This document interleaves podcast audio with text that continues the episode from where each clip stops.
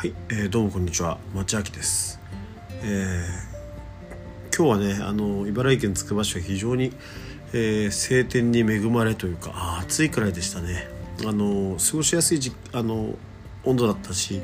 まあ汗ばんでね4月の上旬ぐらいな、えー、暖かさでしたからねあの桜も咲くんじゃないかなってね、えー、感じでした。梅は綺麗に咲いてましたね。あの花にこう目が行くようになるっていうのは結構年を取った証拠なのかなって自分では思ったりするんですけどでもまあ悪くないですよね。あの梅の花すごく綺麗に咲いててで今日は、ね、非常にあの清々しい一日だったなと思うんですけどもあの今日のね本編とも関係しますけどあの花粉がすごいですね。やばい。で自分もねあの花粉症じゃないって思いたいですけどなかなかあの 症状が出てる以上これは認めざるを得ないななんて、えー、思ってるんであの仕方ないですよねもう認めようかなと思うんですけど認めたら認めたでなぜなる人とならない人がいるんだろうっていう疑問は当然湧いてくるわけですよね。あのそれについてねちょっと、えっと、今回はねえー、考察してみたんですあの見たんですっていうかこれからするんですけどあのちょっといろいろ考えたんでねあの生態ならではの視点でね、え、今日は花粉の話をしようかななんて思ってます。あのよかったらね是非あのちょっとこうね楽しみなあの多分ユニークな視点だと思うんであのぜひ聞いて、えー、参考にしてみてください。それでは今日もよろしくお願いします。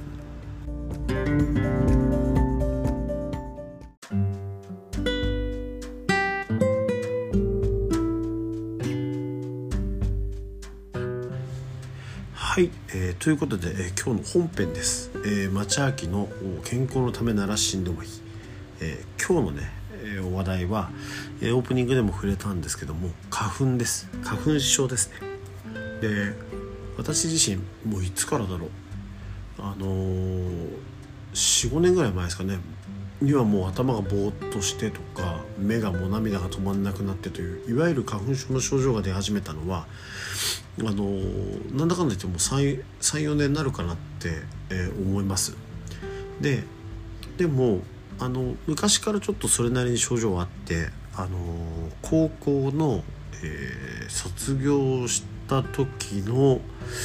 えー、春だから、えーと、もうほんと十何年前ぐらいですよね。あの全く喉声が出なくなったりっていうことがあったんですよね。全然声が出なくなった。ていう。でこの時期にあの異常を感じた体のその異変をその内科的な、ね、異変を感じたのはあの記憶する限りではその高校の時に声が出なくなったっていうのがまず1個です。でその後はま花粉症みたいなのなかったんですけどあのー、そうですね34年ぐらい前から23年34年まあ最近ですね割と。からいわゆる花粉症の症状が出始めました。で体の異変としてはもう花粉症なんであの別に悩むことでもないまあみんなねそうなったら、えー、しょうがないよねみたいな話するんですけどあのー、ねなった以上は治らなきゃいけないんでどうやって治すかっていうのを考えたいと思うんですよね。でそのまあ巷でねなった人とかの話を聞いてると去年はなんなかったけどね今年はなったみたいな話。今年からはもうずっとあの花粉症よみたいな話とかってよく聞くんですよね。であの結論から言うと花粉症の原因はね筋力不足だと思います。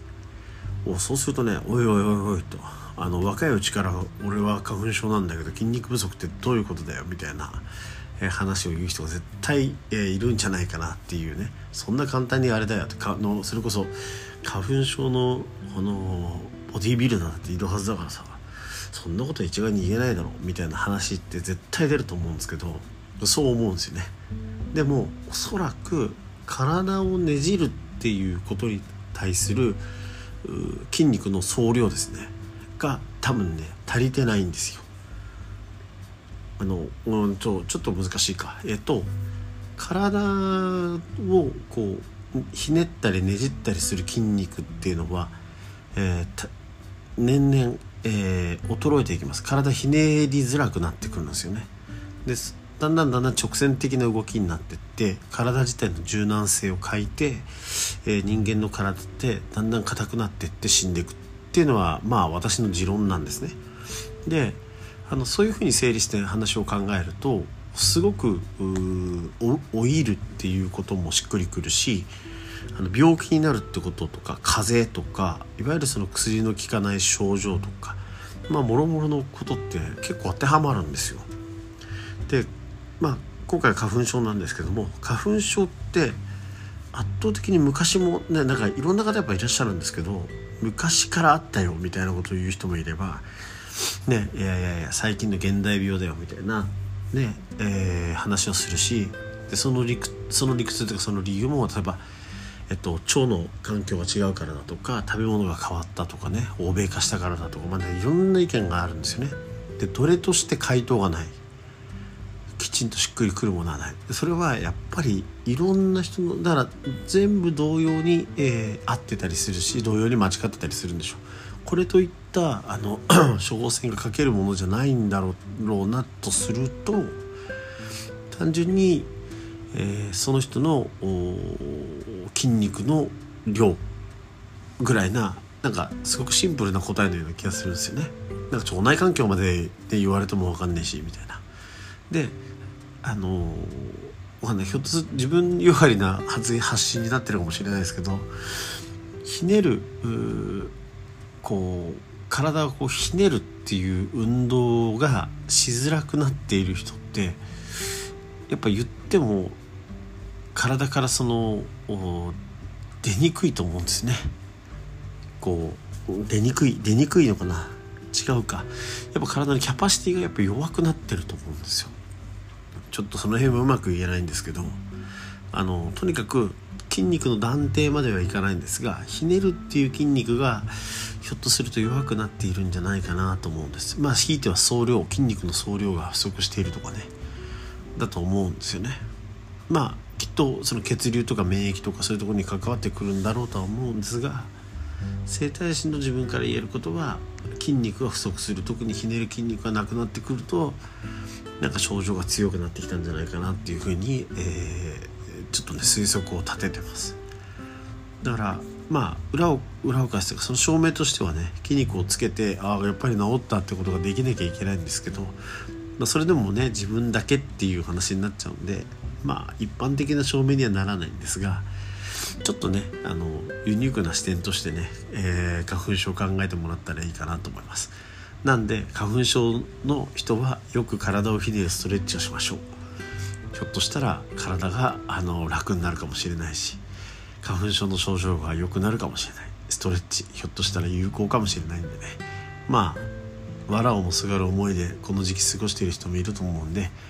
どうでしょう。体を体をひねってストレッチしてみてください。はい、ということであのー、ね花粉症の話でした。うん、ちょっと聞きづらい内容になってたらごめんなさい。あのね。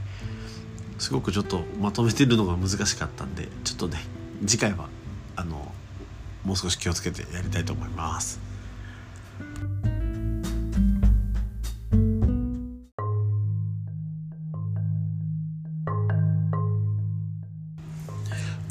はいではエンディングです。えー、っとねすごく独りよがりな生態論でまあねあの花粉症の話をちょっとしたんですけどあの生態っていう仕事はもう一人一人の悩みをこう解決していくしかないんで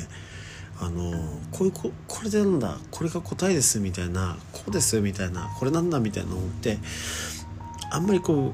うまとめてこう話をする人って少ないんですよね。あのちょっとその辺りをうまく説明できないんですけどまあ個人の歪みが個性が強いがゆえにそれの解決方法も基本的にはもうオンリーワンの施術しかないみたいなことになるんですけどそれじゃちょっとねあの分野としての進展がないんであのもう少しこう統合的にねものを見て整理しようと思った時にざっくり見てこう、まあ、前回の話にもつながるんですけど筋肉があればなんとかなります。なんかちょっとまとめた話になってるようでなってないのかもしれないけど筋肉をつけるっていうことは長期的に見てやっぱりプラスなんですよね。どの筋肉をつけるかどういうふうに筋肉を作っていくかそしてどう維持していくかみたいなことってこうもうその特に運動する機会が少ない現代人においては必ず健康の鍵になってくるわけですだから運動しましょうっていうことだけじゃなくてやっぱ筋トレしましょうっていうのがどっかで出てこないと、えー、話としてはいけないんですよね。でもなんかその筋トレってそんなにこう根付かないのであのー、どんどんどんどんこうね平均的に健康の状態って悪い方向にいってると思うんですけど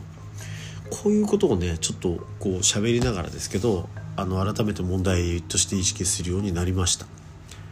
はい。まあ自分のダイエットともマッチして相マッチしてですね